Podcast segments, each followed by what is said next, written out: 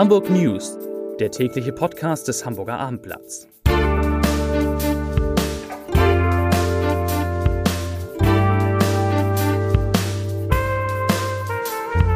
Herzlich willkommen zum letzten Podcast in dieser Woche. Mein Name ist Lars Heider und heute müssen wir natürlich über die wirklich große Debatte über große Autos reden, die wir unter anderem in diesem Podcast losgetreten haben. Es geht um SUVs. Ganz am Ende dieses Podcasts gibt es heute nicht einen Leserbrief, sondern wirklich, ich weiß gar nicht, bei 10 höre ich glaube ich auf und es gibt wirklich harte Auseinandersetzungen zum Thema dürfen SUVs in Hamburg überhaupt auf den Straßen unterwegs sein. Außerdem geht es um ein sogenanntes DNA-Müsli, um Elterntaxis und um unser aller Stromversorgung. Zunächst aber wie immer drei Nachrichten in aller Kürze. Nachricht Nummer eins.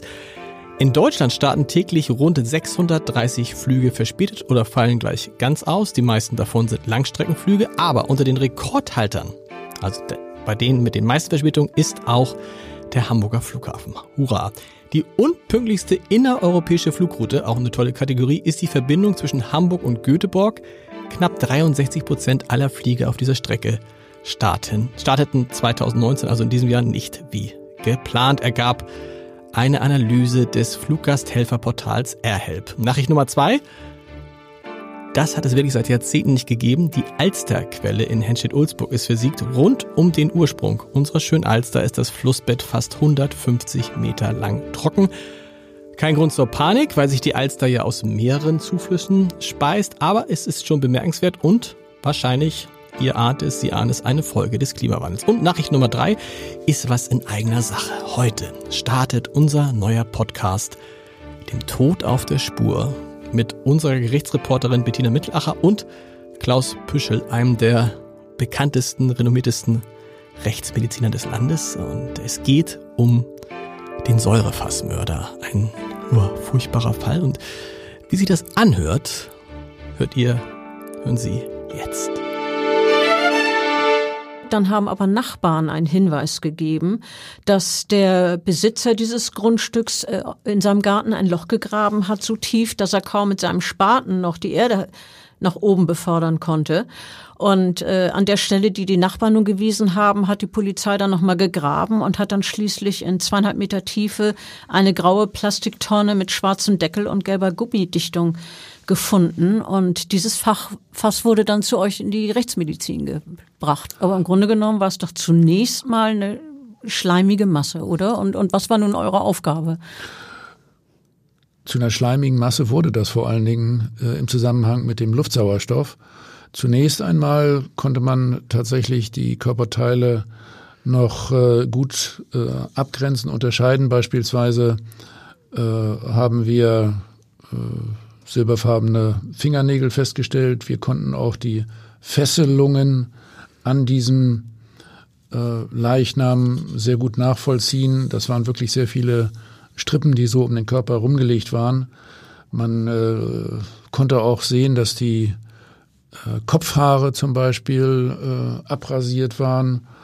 Und äh, hier konnte man eindeutig feststellen, dass der Leichnam, äh, bevor die Teile äh, in das Fass gelegt wurden, äh, auch mittels Säge tatsächlich zersägt worden war. Und dann wussten wir jetzt auch, wozu der Kirschner sich diese ganz besondere ja, Fleischersäge besorgt hatte.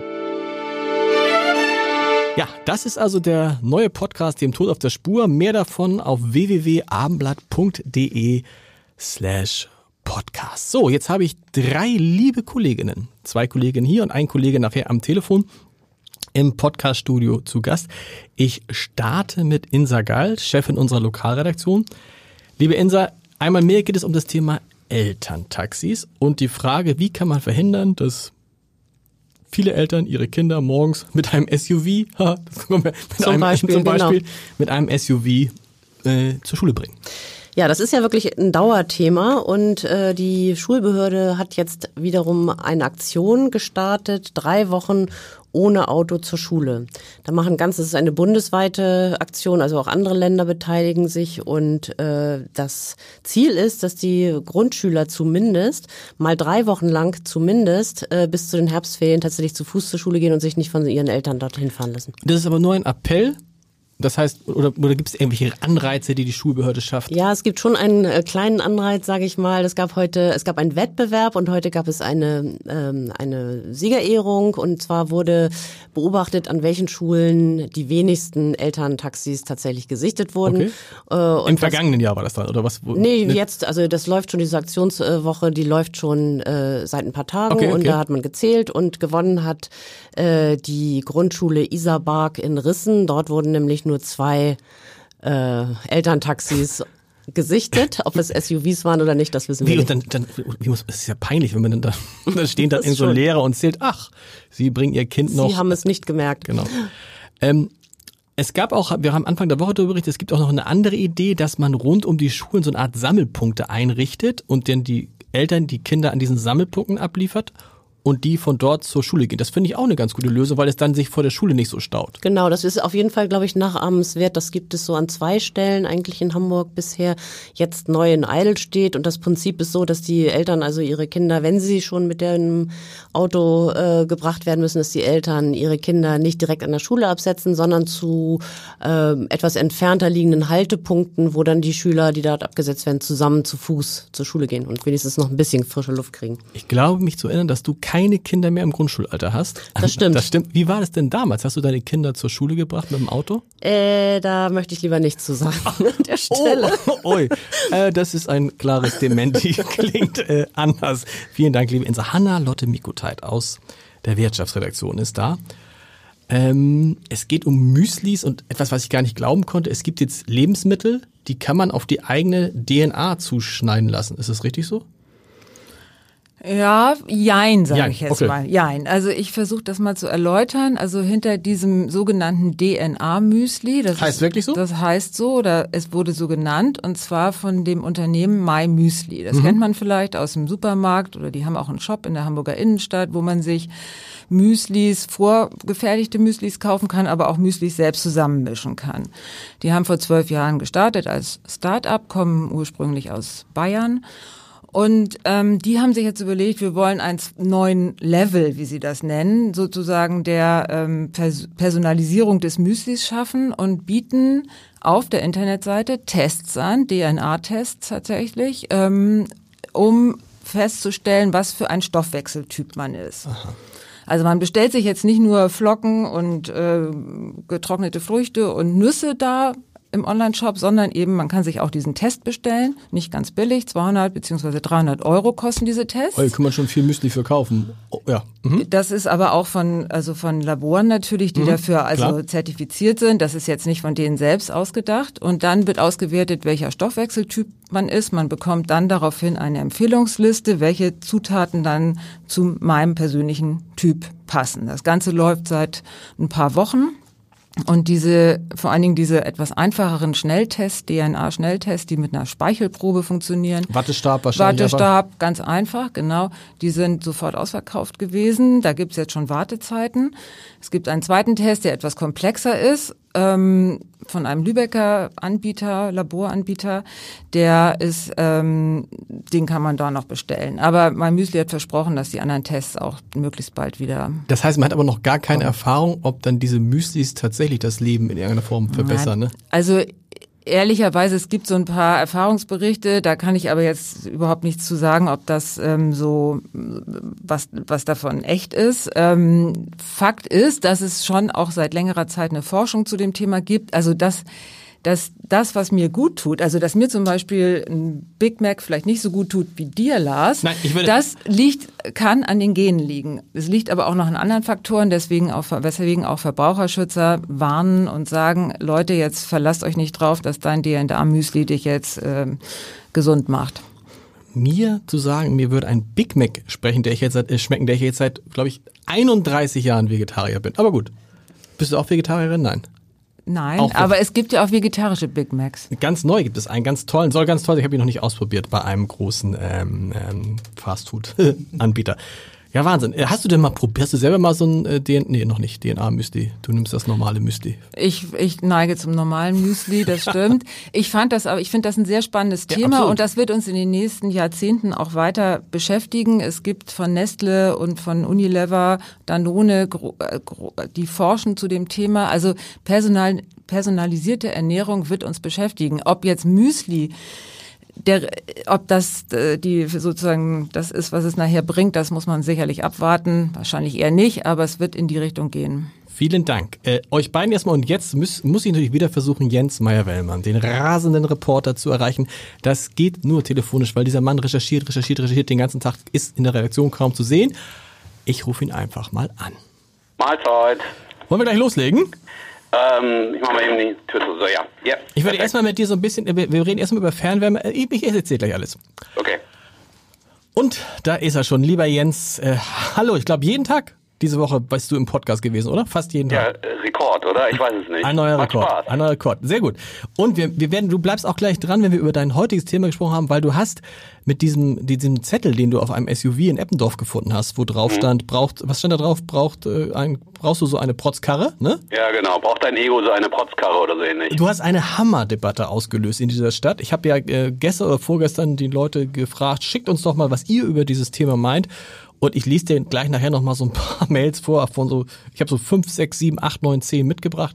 Okay, Wahnsinn, Wahnsinn. Wahnsinn, was los ist. Aber anderes Thema, sperriges Thema, Fernwärme. Da denke Ja. ich immer so, ups, was hat das mit mir zu tun? Ähm, du hast dir heute angeguckt, wie künftig das Fern, die Fernwärmeversorgung in Hamburg organisiert sein wird.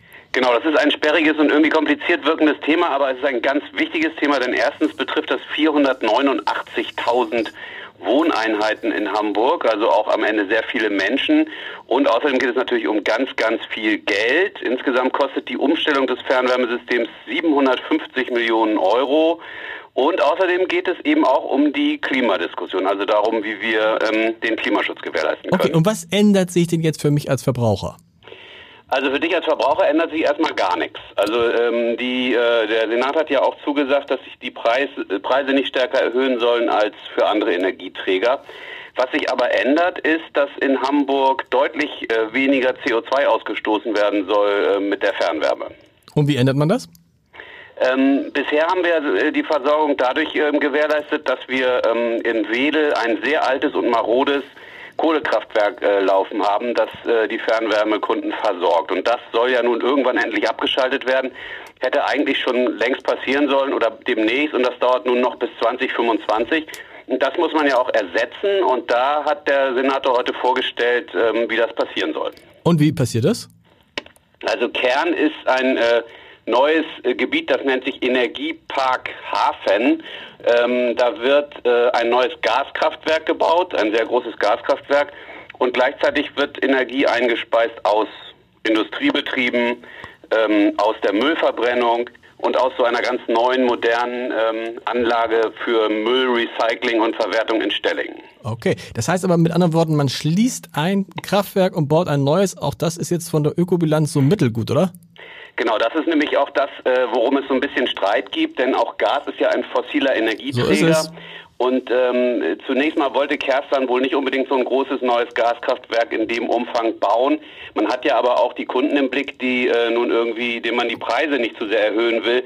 Und da hat man jetzt so einen Kompromiss gefunden, dass man erstmal so ein Gaskraftwerk baut, das da eine wichtige Rolle spielt. Langfristig will man aber den Anteil ähm, der Gasverfeuerung da zurückfahren. Auch. Und, und äh, sehr interessant, vor allen Dingen, dass man, wenn man das will, dann erstmal noch wieder ein Gaskraftwerk baut. So, Jens, zweites Thema, dein Thema, ähm, äh, ich muss meine Lesebrille aufsetzen, äh, sieht bescheuert aus, aber du siehst es ja nicht.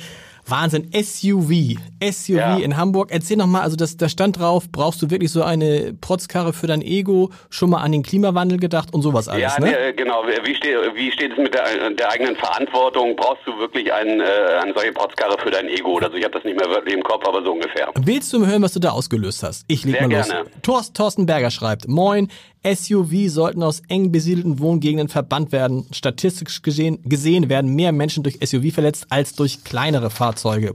Ja, weiß ich nicht, ob das stimmt. Ansage. Kurt Wendt, ich habe die Nase voll von diesen Öko-Freaks, die behaupten, ich würde ein SUV fahren, weil ich ein Überlegenheitsgefühl brauche, mich wie in einem Panzer gegen die Umwelt absichern möchte und die Städte durch mein Fahrzeug verstopfe. Ich möchte einsteigen können, ohne mir den Kopf zu stoßen und gerade im Fahrzeug sitzen. Wow. Bernd Egger schreibt, ich kann nur jedem beglückwünschen, der ein SUV fährt. Man sitzt besser, die Umsi Rundumsicht ist besser und bei den meisten Modellen ist die Motorleistung auch nicht höher als bei normalen Autos. Hm. An ja, pass mal auf, es geht noch weiter. Anke Schulze, auch ich, weiblich 68, fahre gern unseren sogenannten SUV, ein Fahrzeug, in dem ich als nicht so sehr große Person eine sehr gute Übersicht und ein gutes Gefühl für Sicherheit habe. Hubert Jonas, Hubertus Jonas, es wirkt doch absolut morbid und geradezu dekadent, wenn im flachen Land auf befestigten Straßen im Stadtverkehr geländegängige und mit Breitreifen bestückte hochhackige SUVs bewegt werden, um ein paar Zigaretten zu holen oder Briefe zum Postkarten zu bringen. Es geht immer weiter. Frank Lüders, ich bin weder ein Liebhaber noch ein Gegner von SUVs, aber Menschen, die andere eines Besseren belehren wollen und Zettel an Windschutzscheiben kleben, gehen mir tierisch auf die Nerven. Er schlägt vor, Mensch, sprich doch die SUV-Leute mal persönlich an. Gute Idee, oder? Obwohl das kann vielleicht dann echt richtig Da muss man gefährlich. sich so auf die Lauer legen vors Auto und wenn er kommt, dann zack, erstmal eine kleine Wieso fährst du? Ich habe dir gestern erzählt, ein Nils Behrens hat gesagt, er hatte einen Aufkleber dran äh, an seinem Porsche Macan. Aufkleber schon mal an Klimawandel gedacht.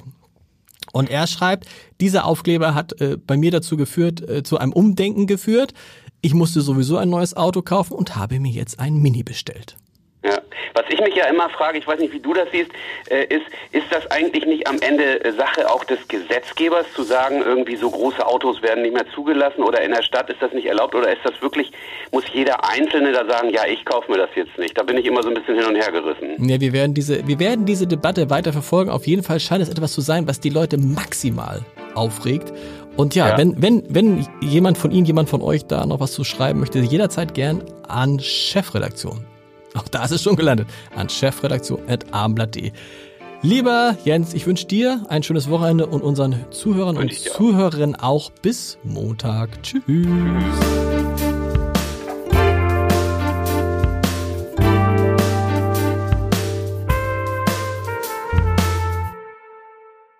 Weitere Podcasts vom Hamburger Abendblatt finden Sie auf abendblatt.de slash podcast.